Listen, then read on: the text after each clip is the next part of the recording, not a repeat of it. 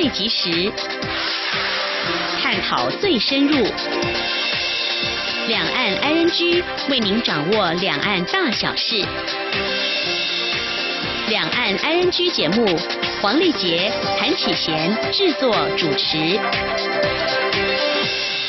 各位听众您好，我是韩启贤，我是黄丽杰。今天是二零一八年十月二十四号星期三，欢迎收听每周一到周五播出的李安安居节目，一起掌握两岸最近的新闻焦点，还有交流互动。今天节目一开始会先带了解今天重点新闻，包括普悠马翻覆，行政表示未认定人为疏失，一周内提报告；不实讯息破坏民主，总统呼吁民主社会共同捍卫。台股收小黑，守住九千七百点。如果排除恶性肿瘤，国人。平均寿命可高将近四岁。更多新闻重点稍后告诉您。那么在掌握新闻重点过后，今天我们的话题要进一步来关心跟探讨的是中国大陆的经济快速发展仰赖国有企业，不过相对民营企业则是显现效率不彰。又如何来解读近来出现国进民退的论调呢？而中国大陆官方进行国企改革采取哪些做法？面对美洲贸易摩擦遭遇哪些挑战？那么相关的议题在稍后将会访问中华经济研究院。第一研究所所长刘梦俊观察探讨。而在今天的第三单元万象安居中，我们来关心哦，港珠澳大桥今天正式通车，运用人脸辨识技术如何提升巴士的行车安全呢？另外，遇到这样驾驶，你该怎么办？有一名中国大陆的建车司机边开车边敷面膜，有一名则是边开车边玩手机的线上游戏，还有一名敞篷车驾驶是在雨中边开车边撑伞。详细情形，搞超奥告诉您。好，我们接下来先来关心今天的重点新闻。轻松掌握的新闻，I N G。台铁普悠马号翻覆造成重大伤亡，民进党原定今天移师新竹的行动中常会因此延后，改至党中央举行一般中常会。全体中常委在会中默哀，向罹难者致意。行院副院长何佩珊在会中报告事故善后进度，并强调事故行政调查小组并未判定人为疏失是主因，目标是在一周内完成初步调查报告。请听记者刘玉秋的报道。普悠马号在二十一号发生翻覆事故，造成重大伤亡。朝野政党第一时间都停止选举活动。民进党原定二十四号移师新竹线为民进党新竹县长候选人郑朝芳造势的行动中常会，因此延后，改至党中央举行。身兼民进党主席的蔡英文总统二十四号也向中常会告假，亲自前往台东为事故罹难者上香并慰问家属。中常会则改由民进党团总召柯建明代理主持。民进党发言人吴思瑶。在会后转述指出，会议一开始，全体中常委针对普悠马事故起立默哀一分钟，向罹难者致意。行政院副秘书长何佩珊也在会中报告事故的救灾与善后进度。吴思瑶转述何佩珊在报告中特别澄清，行政院成立的一零二一铁路事故行政调查小组，并未提出判定是人为疏失的结论，并以一周内提出初步调查报告为目标。吴思瑶转述说。呃，铁路事故行政调查小组并未提出判定是人为疏失这样的一个结论，所以这个部分是特别要提出澄清的。而后续的行政调查小组目标希望在一周内能够完成初步的调查报告，但是由于调查的事务非常的繁杂多项，因此那此一调查进度一周内是否能完成，还是要。依实际的调查进度，再做相关的一个结案。针对外界倡议成立国家运输安全委员会，吴思瑶也转述何佩珊的报告表示，行政院长赖清德在立法院会接受质询时已公开允诺，指示交通部成立国家运输安全委员会，并改制飞安会，扩大整并公路、海运、轨道、飞航运输安全相关法案，务必在十一月底送交立院审议。何佩珊也指出，事故处理工作正陆续进行，包括成立单一联合服务窗口，提供一对一的后事协处服务，一周内完成普悠马特检作业，确保行车安全，以及全面要求司机员不得自行隔离列车自动防护系统 ATP，若因故需要隔离，也需限速，并从严遵守相关行政规章。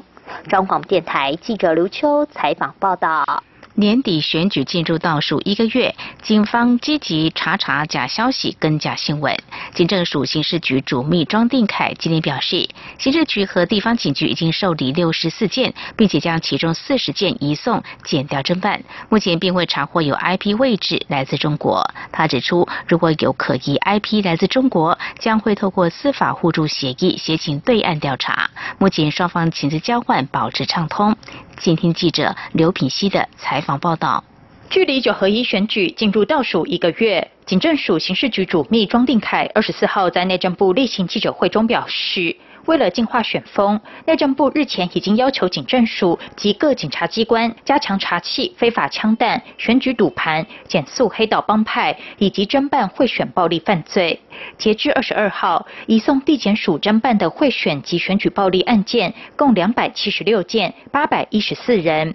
对于不断传出有中国势力介入台湾选举、散布假新闻与假消息一事，庄定凯指出，刑事局结合侦查科、科技研发科、侦查第九大队成立专责小组，负责查查假新闻与假讯息。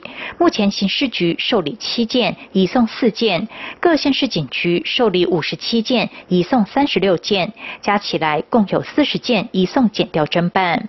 庄定凯表示，只要第一线的警局接获民众报案，各县市警局就会加强查缉 IP 位置。如果涉及重要、敏感或中央层级的案件，则交由刑事局专案小组负责。他指出，目前查获的案件中，没有 IP 位置来自中国，部分是位于美国、新加坡。刑事局会与他国透过司法互助协查，或是透过驻外联络官等方式进行情资交换。他说：“如果今天有可疑的 IP 是由大陆来的，如果有可疑的 IP，我们可以透过两岸共同的机制，请他协请调查。然后过去我们根据我们司法互助的协议当中啊，我们目前情资交换还一直有保持畅通联络，这是无疑的。”庄定凯说，警政署有决心处理假新闻的问题，刑事局已经跟脸书在国外的窗口建立对接，一旦接获报案，会以最快的速度处理。央广记者刘品熙在台北的采访报道。针对不实讯息对民主价值带来挑战，蔡英文总统今天二十四号接见华府智库哈德逊研究所访谈时表示，不实讯息常被用来破坏人民对民主价值信念，因此所有民主社会必须一起合作，共同捍卫民主自由价值。此外，总统也期待访团成员这次来台可以看到台民主社会面对挑战所展现出来的坚韧力量。以下记者王兆坤的报道。蔡英文总统在接见华府智库哈德逊研究所访问团时致辞表示，美国副总统彭斯日前在哈德逊研究所演讲时，肯定台湾的民主成就。我方也感谢川普政府依据《台湾关系法》两度宣布对台军售，展现对民主台湾的支持。台湾未来也会持续与理念相近国家站在一起，推广自由开放的未来。总统以上周举办的培养媒体试读以捍卫民主国际工作坊为例指出，不实讯息常被用来破坏人民对国家政府的信任，甚至是民主价值的信念。因此，他很高兴看到台美在这项非传统安全领域强化合作，也期待未来有更多理念相近的朋友一起分享资讯、讨论交流。总统说：“面对不实讯息带来的挑战，所有民主社会必须一起合作，让我们的人民媒体可以共同捍卫民主自由的价值。”总统进一步表示，如果要打造自由开放的印太地区，更需要根据当前国际情势，在传统安全领域做更完整的评估与准备。所以，面对挑战民主的势力，台湾在过去两年不断提升国防自主。展现自我防卫的决心，他并强调，台湾人民不会屈服于压力，透过爱好民主的国际友人的支持，一定可以共同实现全球安全、繁荣、自由的未来。中央广播电台记者王兆坤台北采访报道。两艘美军军舰日前航经台湾海峡，两岸都出动军舰监控，多艘军舰在台海航行，引发了立委关注。国防部副部长张冠群今天在立法院答询时表示，这两天军舰航行情况确实比较多，军方虽然还是维持了常态的个战备，不过掌握所有的海空基建动态。美方近日在台湾周边进行的军事动作，引发朝立委关注。对此，国防部副部长张冠群与次长梅家树今天在立法院答询时都强调，对于任何军事动态，国防部都有掌握。至于是否会在台湾周边海域举行军演，国防部官表示，美日正在关岛进行军演，台海周边则没有演习的迹象。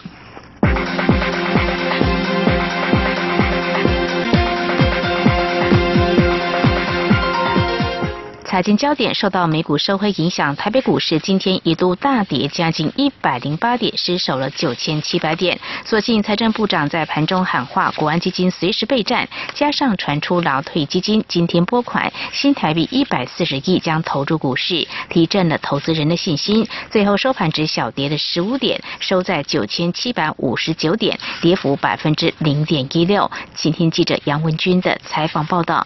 因美股跌幅收敛，台北股市二十四号原本以平高盘开出，但没过多久就卖压涌现，由红翻黑，甚至一度重挫近一百零八点，最低来到九千六百六十七点，不仅贯破前波的低点九千七百四十点，也创十八个月来的波段低点。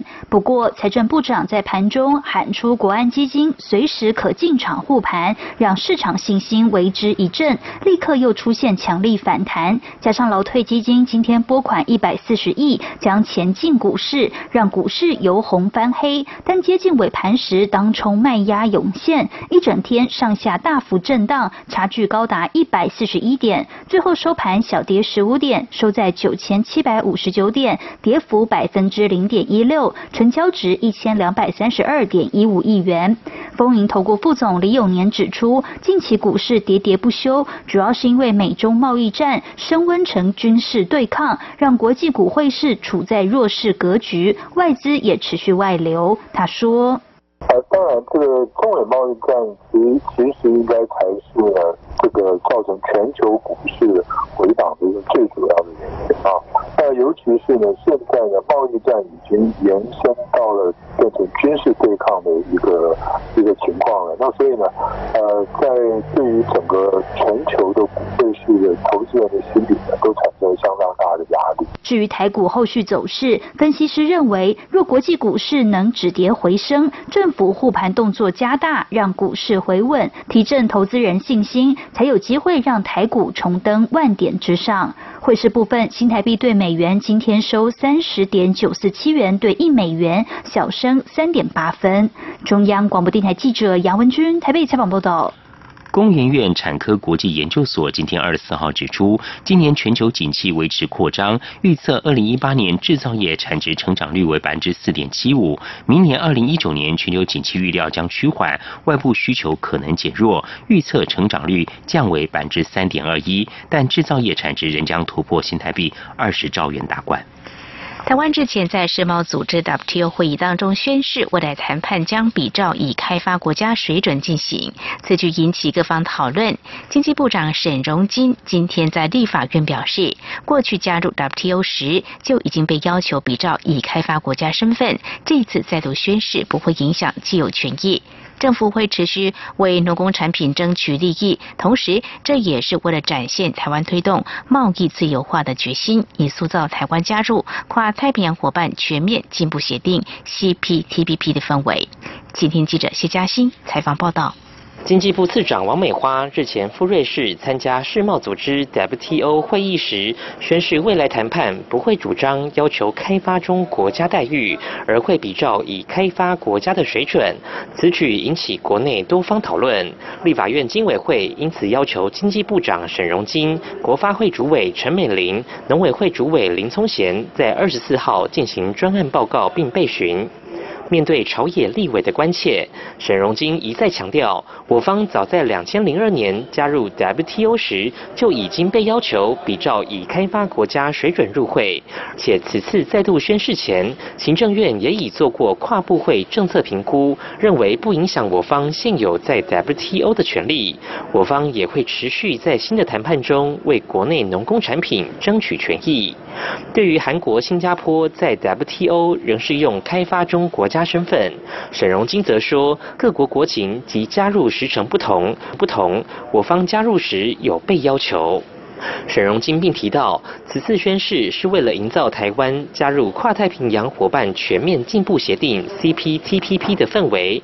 一旦台湾加入，等于是与现有十三个 CPTPP 会员国都签署 FTA。他说：“我们做这样的一个宣誓，最主要就是要让国际上去了解我们呢，要来推动贸易自由化的决心，让国际社会呢了解以后，我们要去塑造一个我们要参与国际经贸整合 CPTPP 这样的一个组织的氛围。我们的目的是这样。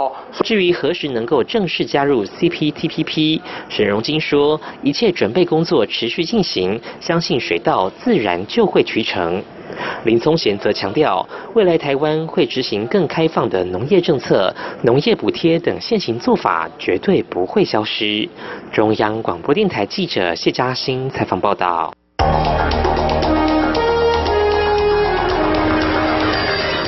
最敏锐的新闻嗅觉，延伸您的视野，让您听到最硬的两岸焦点。连线访问这次随团出访的央广记者王维婷。是的，今天在大陆福建平潭举办了一场两岸关系研讨会。对世界经济与亚洲会产生哪些影响呢？其中五百个是感染艾滋病的孩童，那分散在呃广东。从正经情势分析、两岸交流观察到新闻现场直击，两岸 ING 有最多元的声音、多面向的观点以及最专业的剖析。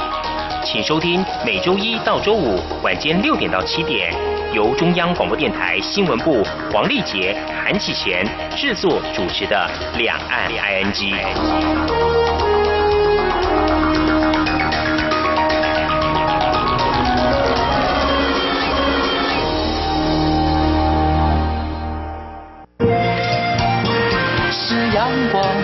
打开了世界之窗，是阳光翅膀，环绕着地球飞翔。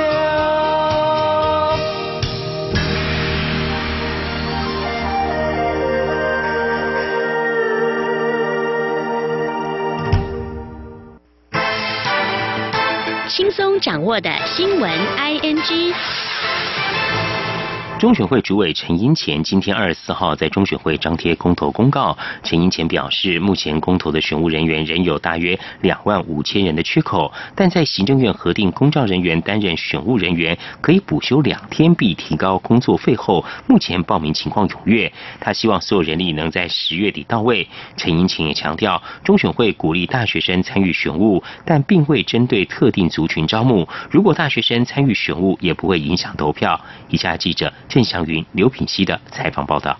中选会主委陈英前二十四号上午在中选会张贴公投公告，宣告公投正式开跑。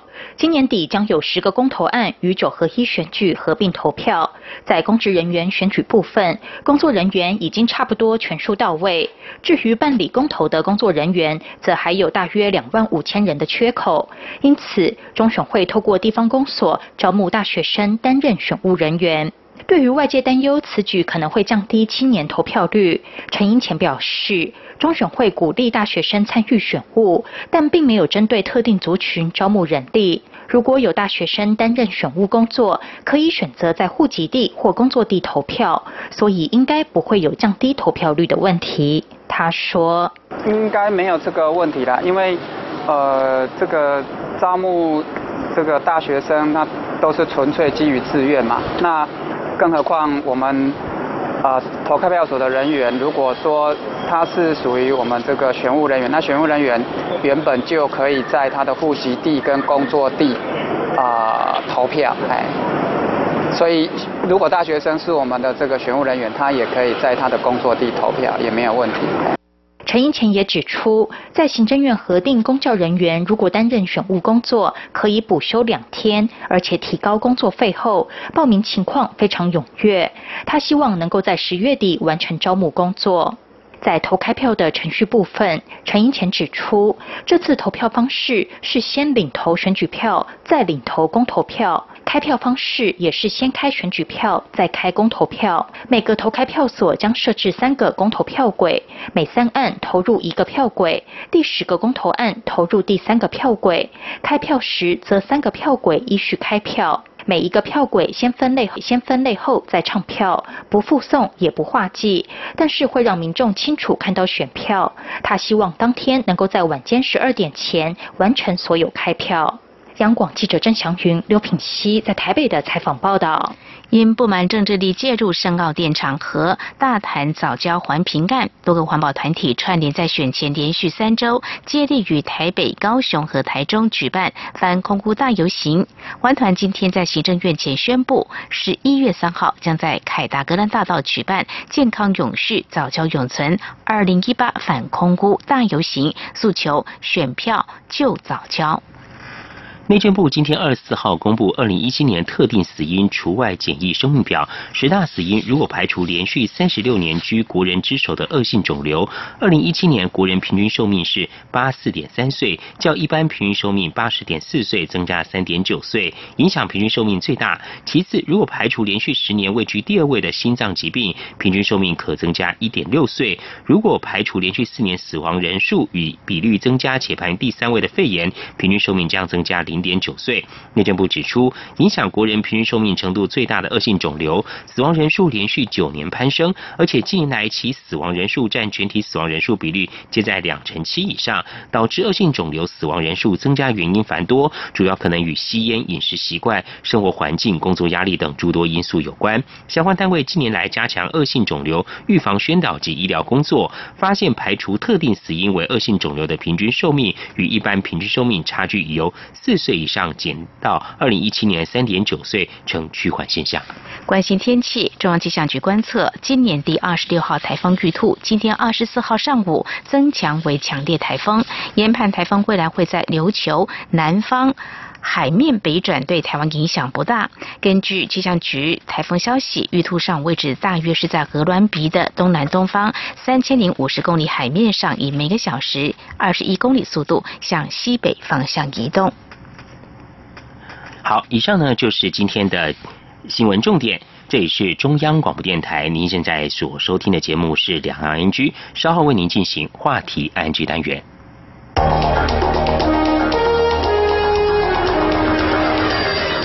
最敏锐的新闻嗅觉，延伸您的视野，让您听到最硬的两岸焦点。连线访问这次随团出访的央广记者王维婷。是的，今天在大陆福建平潭举办了一场两岸关系研讨会。对世界经济与亚洲会产生哪些影响呢？其中五百个是感染艾滋病的孩童，那分散在呃广东。从正经情势分析。两岸交流观察到新闻现场直击，两岸 ING 有最多元的声音、多面向的观点以及最专业的剖析，请收听每周一到周五晚间六点到七点，由中央广播电台新闻部黄丽杰、韩启贤制作主持的《两岸 ING》。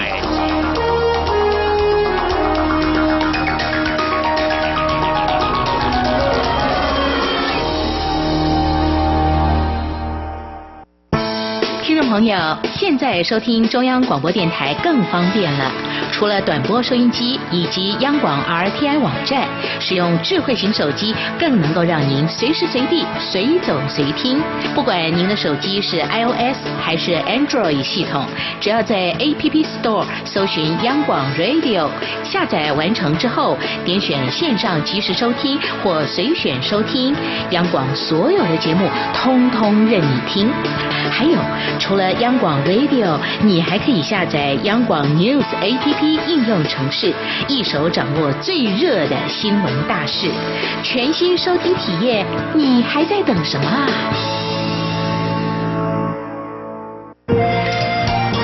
是阳光，北方打开了世界之窗，是阳光翅膀环绕着地球飞翔。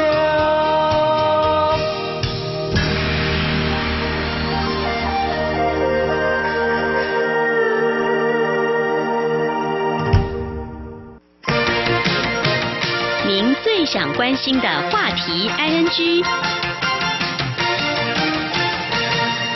这里是中央广播电台，听众朋友现在所收听的节目是两岸安居。接下来要探讨的是，今年中国大陆经济发展速度减缓，在积极进行产业结构调整下，国有企业跟民营企业扮演哪些角色？又如何解读今年以来出现国进民退的论调？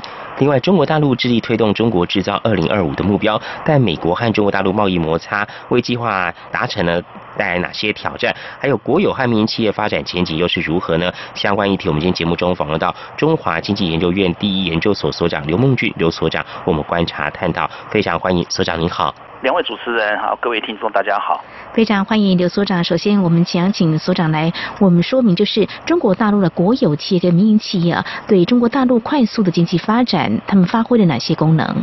啊，是的。啊，我们知道中国大陆是一个计划经济，然后计划经济当中的最大特色是它一个叫国有经济嘛，这国有经济规模相当庞大。嗯，一般来讲，一般市场经济的国家里面，国有企业里面所担任的角色，通常是在一个比较特殊的一些行业。嗯，譬如说像军工，或者是像电力啊、自来水等等，这叫 public utility 这些行业。嗯嗯。但是在计划经济里面的话，可能在中国里面，可能就是包山包海。甚至有些店铺或者是一个商家店号里面零售的，可能都有国有资本的一些投入。嗯，好，所以是在中国里面的话，国有经济这一个是相当特殊的一个领域啊，同时是国有经济里面扮演着一个社会福利的社会福利的角色也有。嗯，啊，譬方说就中国大陆的改革开放之前或者之后的一段时间里面，其实它的国有经济里面扮演的除了呃是做就业。啊，制造之外，甚至还包含到社会福利都有，嗯啊，所以在中国的经济里面的话，国有企业里面不是我们只是想象的，只是一个扮演呃提供就业、提供薪资水准的一个单位，嗯，好，是。那民营企业呢，相对它可能所扮演的角色或发挥功能，是不是就没有那么重要吗？哦，民营企业里面的话，后来他们改革开放，他发觉他其实蛮能够体会，就是他国有企业里面的效率不彰嘛。嗯。因为大家都吃大锅饭，所以这对于效率或者是对于那个生产力的提升是相当有限。嗯。甚至在国有企业里面的话，是因为是属于 hierarchy，就是一个科层组织嘛。嗯。所以往往可能都还有一些贪腐的问题。嗯。但是那个民营企业就不一样，民营企业是面对市场上的竞争嘛，嗯，所以他们也了解，像在民营企业里面，乃至于外资企业，对于促进就业、吸收呃劳动力。好，然后创造出口竞争力，还有出口产值等等，是扮演非常非常重要的角色。嗯，所以他们现在里面的话，是除了维系它的国有企业的规划，另外一个的话，也一直在强调讲，说是民营企业也是他们经济体系里面的重要一环。嗯，是。好，他们也不能忽略掉它的重要性。是，非常谢谢所长的说明哦。刚刚所长也有我们指出哦，中国大陆的一些国企呢有一些问题哦，所以也呃喊。出了要国企改革，可不可以请所长帮我们观察一下？呃，中国大陆国企改革，他们主要有哪些做法，又面临哪些挑战呢？早先的国有企业改革里面，在胡锦涛、温家宝之前，国有企业里面其实不强调是规模的问题嘛。嗯。好，因为呢，国有企业里面后来的话是分成两个环节。嗯。一个环节叫做水的央企。国家级的国有企业嘛，它属于国务院里面的国资委直接管辖的，所以他们叫央企，中央的国有企业。嗯。但是另外一个更大的、庞大的，或者是更多数量的话，是地方的国有企业。嗯。这两个环节里面，早先他们称之叫国营企业，跟台湾名称一样。嗯。后来的话，他们这个国资委啊成立之后，所以说他们称之叫做国家握有的资产，叫国有企业。嗯。好，那这样子国资委所负责的国有资产的管理嘛，嗯，好，然后现在的话就是在胡锦涛、温家宝执政之前的话，国有企业大大小小，规模的话是相当小，嗯，好，甚至来讲，所以不强调那个规模经济嘛。嗯。后来在胡锦涛、温家宝那一段时间，国资委成立之后，然后再推动做大做强，就是把国有企业里面逐渐在整并，希望说它呢规模能够进军到全球的市场里面进行竞争嘛。嗯。好，这个环节，所以他这边做的时候，除了做整并。整并他们相关的一些企业里面的话，譬如说汽车行业嘛，嗯嗯哼，汽车行业的整并的时候，就是你现在比较有名的就是长春嘛，叫一汽嘛，嗯哼，上汽嘛，就是上海汽车厂嘛。好，然后广汽嘛，就广州那边的一个汽车厂，这些都是一个著名的，然后在全世界里面的规模相当大。嗯另外一个的话，就是有些国有企业里面的具有资源探勘的，譬如说那三桶油很有名的嘛。嗯。好，那就是中石油、中石化还有中海油这三个。嗯哼。好。这三个里面的话，规模也是相当大，因为在中国里面，这个石油这行业是一个特许行业，嗯，所以目的是也是让他们能够在全球上竞争，尤其是中国大陆的石油都是靠进口，嗯嗯，啊，然后你是被动的在国际上去做采购的时候，其实是没有影响力，所以他们这些的三桶油的企业员就到海外去投资，嗯，去参与探勘。这个都是一个做规模做大的一个形态嘛。嗯。另外一个的话，还有垂直整合的问题。哦。好，这个是国有企业里面做垂直整合。譬如说，我们刚才讲说那个三桶油，譬如说中石油，它的整个规模从上上下下，从石油探勘、石油的提炼，一直到销售，这边都是一条龙的作业。嗯。这一条龙作业里面的话，员工人数大家可以达到上百万人，一百多万人。其实有些数据可以说明一下中国大陆这些做大做强之后的一些数据哈，嗯，这些可能可以提供给大家做参考。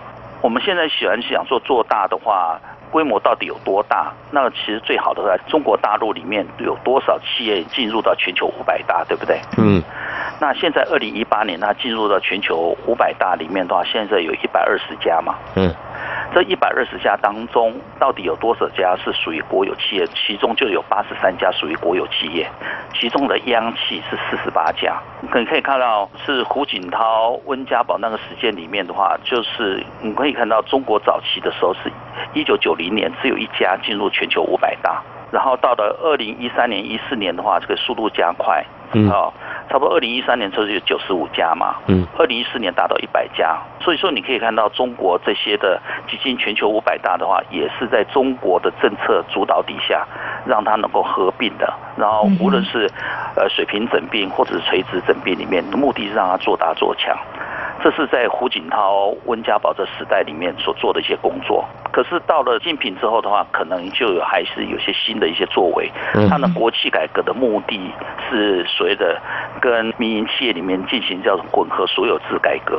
哦，这混合所有制改革里面的意思是讲说是，哎，我这个以前国有企业里面所经营的行业里面，觉得比较不敏感的。啊，嗯哼，那觉得是民间企业有角色可以着力的，我就开放让你民间的资本能够投入。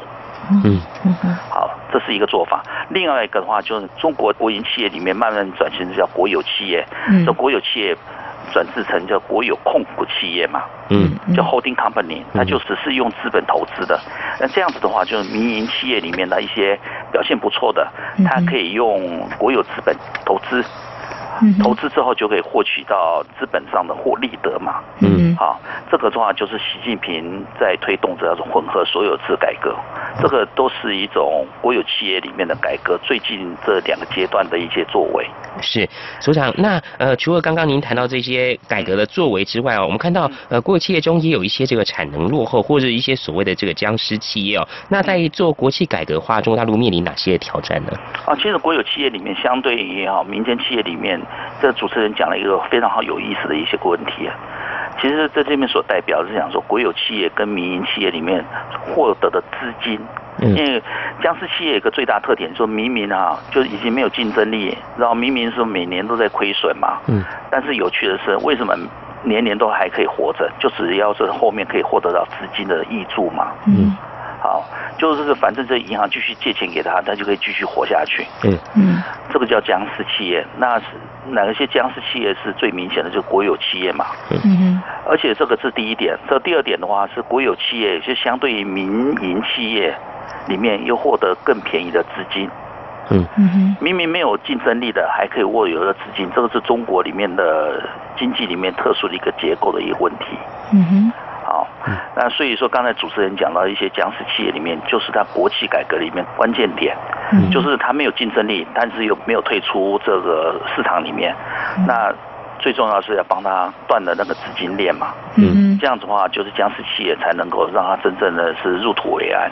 那么这是中国大陆目前正在积极进行国企改革可能面临的一些挑战。好，我们在今天探讨中国大陆的经济发展，在过去呢仰赖国有企业跟民营企业，那么现在呢，在中国大陆出现了这国进民退的论调，怎么样来看这样的一个现象？还有中国大陆的国有企业改革目前面临哪些挑战？非常谢谢中华经济研究院第一研究所所长刘梦俊的解析。稍后相关问题我们再请教刘所长。节目稍后回来。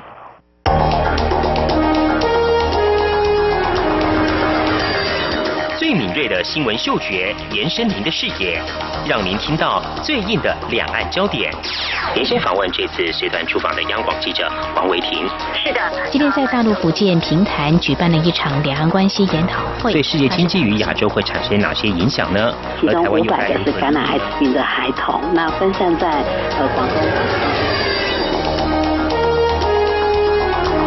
从政经情势分析、两岸交流观察到新闻现场直击，两岸 ING 有最多元的声音、多面向的观点以及最专业的剖析。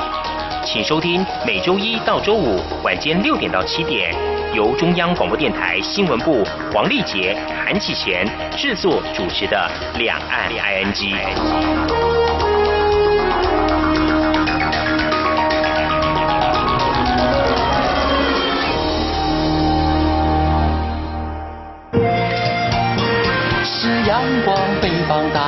世界之窗；是阳光翅膀，环绕着地球飞翔。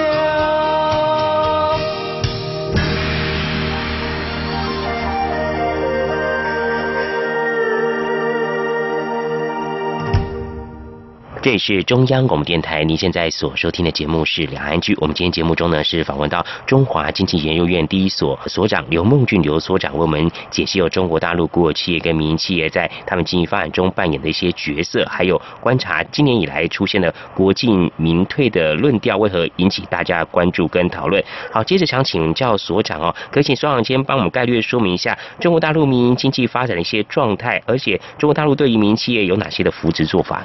扶持做法，呃，这民营企业里面当然是改革开放的时候，其实最简单的一个方式就是让有些行业让民间企业能够公平取得竞争的地位。嗯，那个民营企业里面又相对于国有企业灵活嘛，嗯，所以照道理讲说，民营企业里面能够创造更大的一些优势、一个竞争力，但是民营企业里面比较吃亏的地方就是它取得资金的成本相对高。嗯。举个例子，你讲说，二零零八年、零九年不是全球金融风暴嘛？嗯嗯。中国大陆在推动四万亿人民币嘛？嗯。的大投资案，把创造货币的一些宽松资金下放，下放之后的话，就主要是到了国有企业嘛。那国有企业里面取得资金，但是呢，那段时间里面恰好又是民营企业里面最需要资金的时候。嗯。那部分的国有企业，哎，我投资我本来的行业里面就不赚钱嘛。嗯。他就做了两件事情，第一件事情把那个钱拿去炒房地产嘛，嗯，那炒了房地产就绝对可以赚到钱。另外一个有趣的是，自己当做资金的二房东，把上面那个拨下来的钱的话，就转贷给民营企业，嗯，让赚取利差，这是另外一种做法。所以你刚才主持人讲说他有哪些的扶持做法，其实没有太明显，嗯，反而是很多的政策作为的话，反而是让国有企业获得更多的一些优势。嗯，这样听来的话呢，观察就是在最近这几年，国务院总理李克强提到说啊，万众创新，比如说要创新就业，好像就是要扶植这个民营企业。不过现在比较新的，大家关注就是说，在今年以来，好像中国大陆有人提出这国进民退，但是呢，我们又看到中国大陆领导人习近平跟国务院总理李克强最近似乎呃出现了一些，是不是看起来是比较支持民营经济的态度哦？嗯，您怎么样观察中国大陆经济发展方向出现了一些歧义吗？就有不同的看法吗？我这样讲好了，其实是我比较倾向于，一直认为说，这个在习近平主政当中的时候，其实他政策比较酌情。嗯。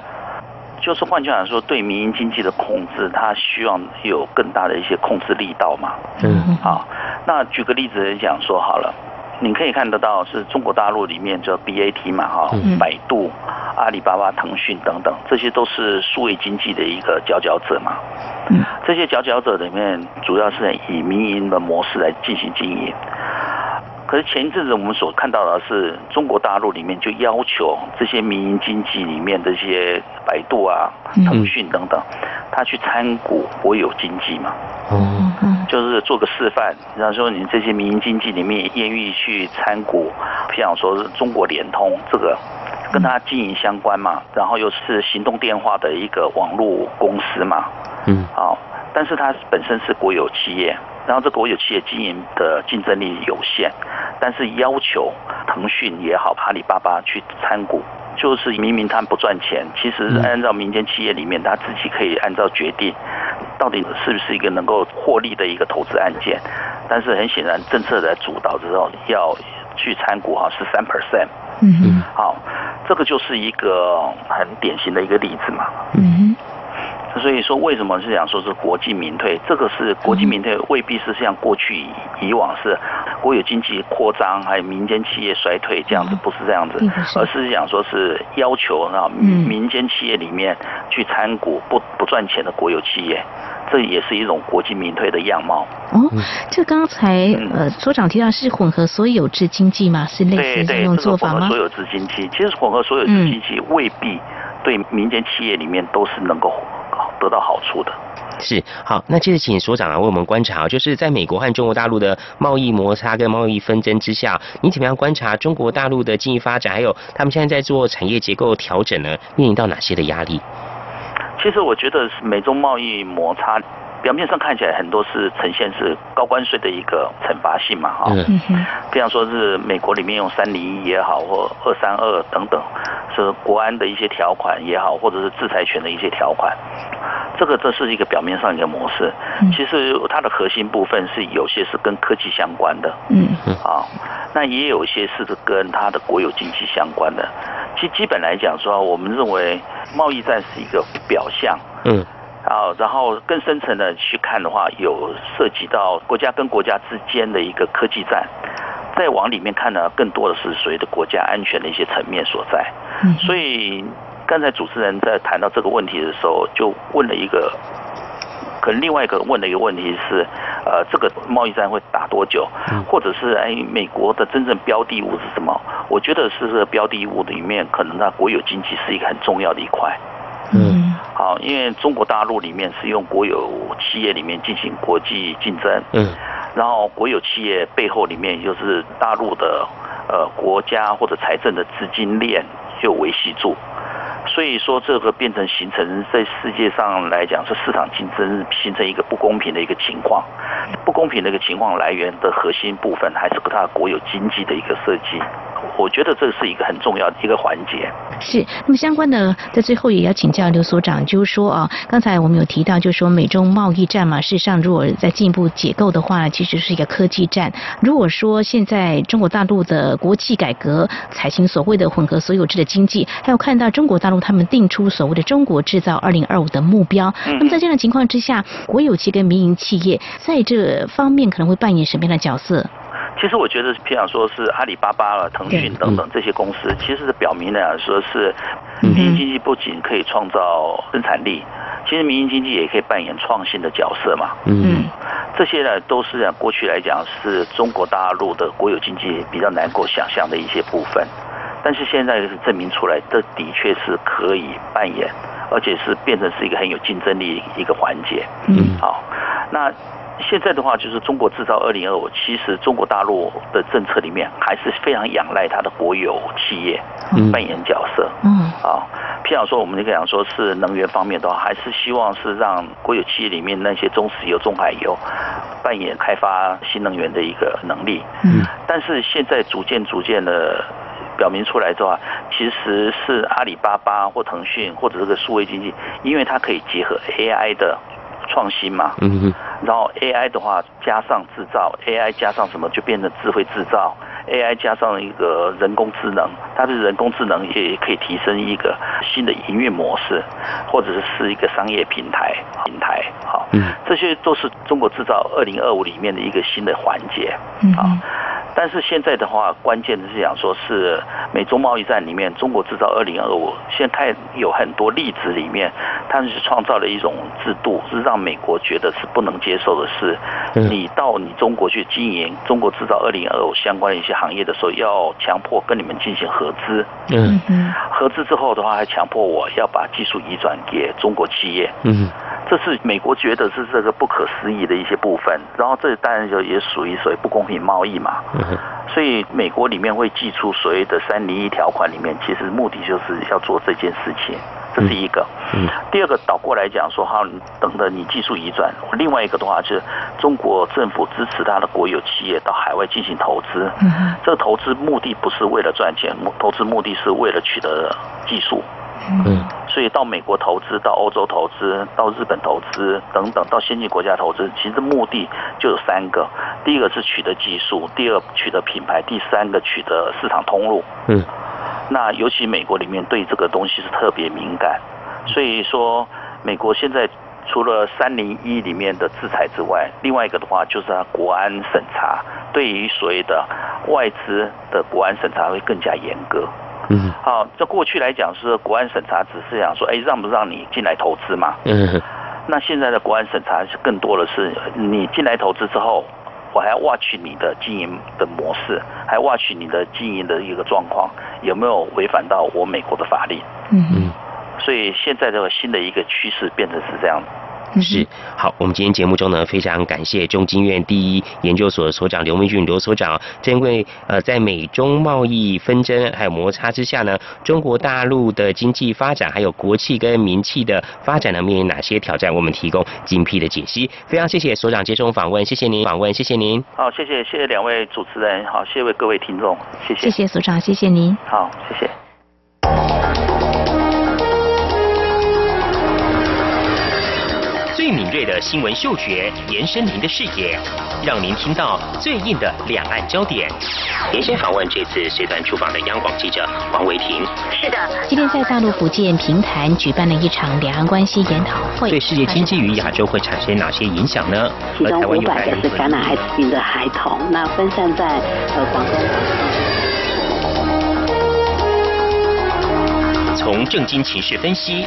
两岸交流观察到新闻现场直击，两岸 ING 有最多元的声音、多面向的观点以及最专业的剖析，请收听每周一到周五晚间六点到七点，由中央广播电台新闻部黄丽杰、韩启贤制作主持的《两岸 ING》。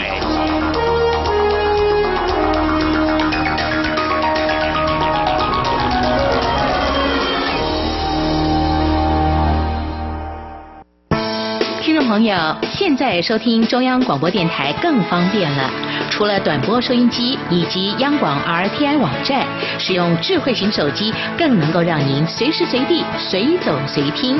不管您的手机是 iOS 还是 Android 系统，只要在 App Store 搜寻央广 Radio，下载完成之后，点选线上即时收听或随选收听，央广所有的节目通通任你听。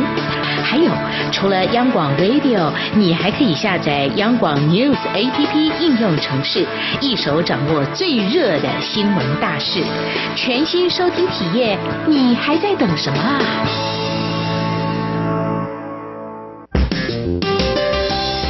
各位听众朋友，因为播音工程维修。十月二十五号起到十一月十四号，华语网周一到周五每天十七点到十九点，台北国际资讯站以及两岸 ING 节目原中波一五五七千赫频率将改以短波九七零零千赫频率向华中地区播音，造成不便，敬请见谅。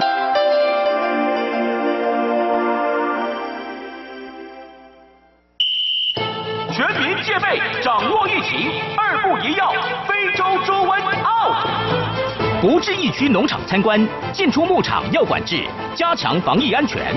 不非法走私或携带动物产品返回台湾，要加强检查农场动物健康情形。若发现疑似案例，尽速通报动物防疫机关。简单三步骤，防堵疫情，滴水不漏。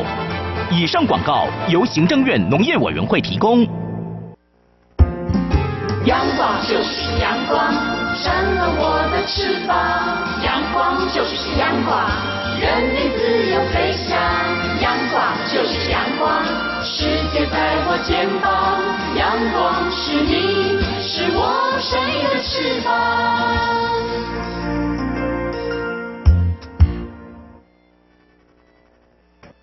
挺新鲜的，最火的万象 ING。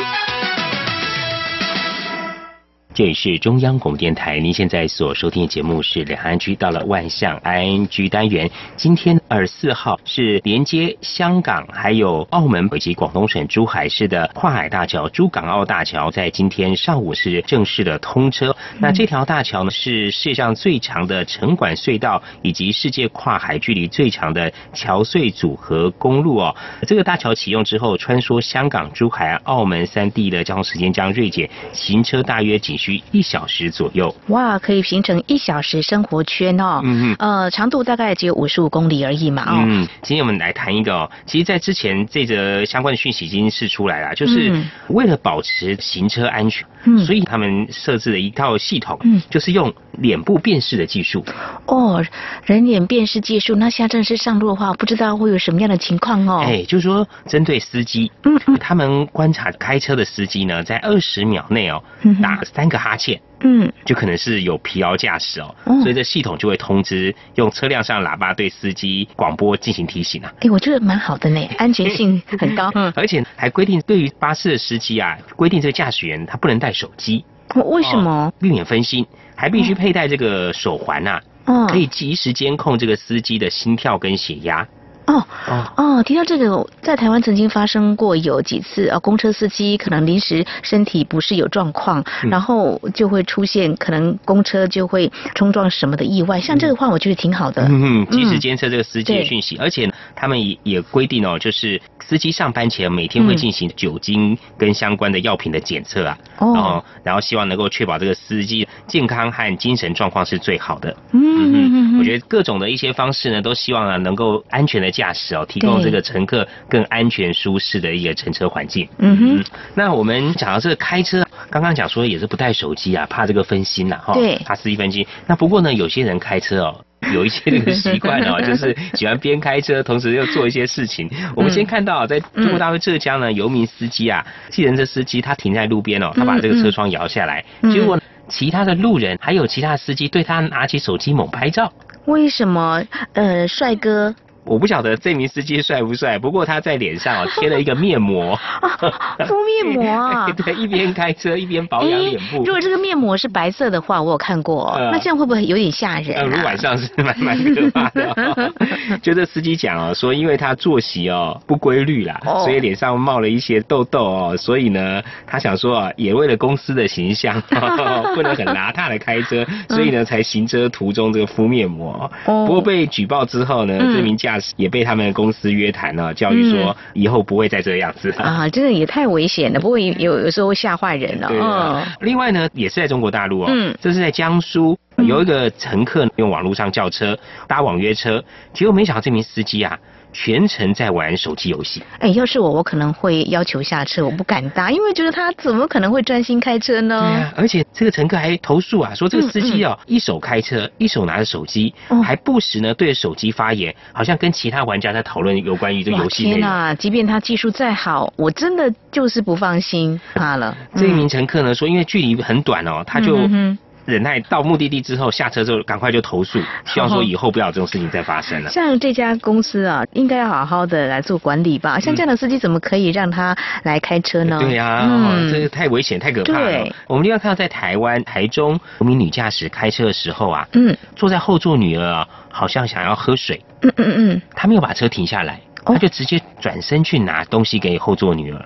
哦，这样也很危险，没有发生意外啊。结果果然就发生意外了哦，车子不慎呢撞到路边车辆，慌张之下又把车撞进了民宅的七楼。哇，这个都是不专心分心的新闻也蛮多的，有人为了要捡钥匙啦，然后就头一低呀，然后这样子都会状况百出。对，嗯，开车就是要专心开车，如果真的要拿什么东西的话，就靠路边停一下啊。另外我们看在中国大陆江苏有一辆白色小轿车呢，在高速公路上哦。S 型的开车，而且开得飞快哦。经过辆警车旁边的时候，警车看到之后，赶快的追上去啊，把他拦下来。嗯，这个驾驶下来啦是一位年轻的女性。嗯，她还穿着高跟鞋开车。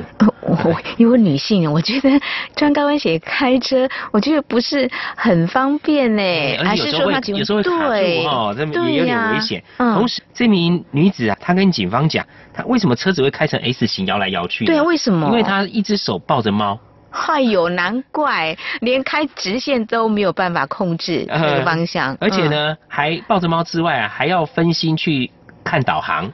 哇，就是还要去操控这个导航找目的地，所以才会这个不稳，这样晃来晃去，那真是太可怕了。呃，像这个驾驶人应该或多或少都有这个经验，如果看到前车他的好像就是摇摆不定哦，你就发现一定有问题，不是打瞌睡，可能就是在忙些什么 事。那离他远一点哦，真的害怕，赶快通知警报。嗯。另外，哎，有人边开车啊，做了一件事情哦，这也让其他傻眼，就是有一对情侣，男生开车的时候跟女朋友吵架了。嗯。吵起来之后。啊，他居然一气之下把这个钱包里的钱全部撒出去，往窗外撒出去。哇，钱好多，可是一方面是不是也太失控了？对，很危险哦。嗯，就后面有路人啊，冒着被撞的危险冲上前去捡钱呐，还 有些人就赶快报警处理。哦，然后旁边。他的女朋友呢，也赶快叫他车停下来，嗯嗯，就回去也去捡钱哈。后来呢，警方就循线找到这对情侣啊，跟他们讲说不可以这样子，太危险了哈。对，这个一生气起来，好像呢没有办法控制，就很没有办法理性哦。嗯嗯，因为我们看到还有人就是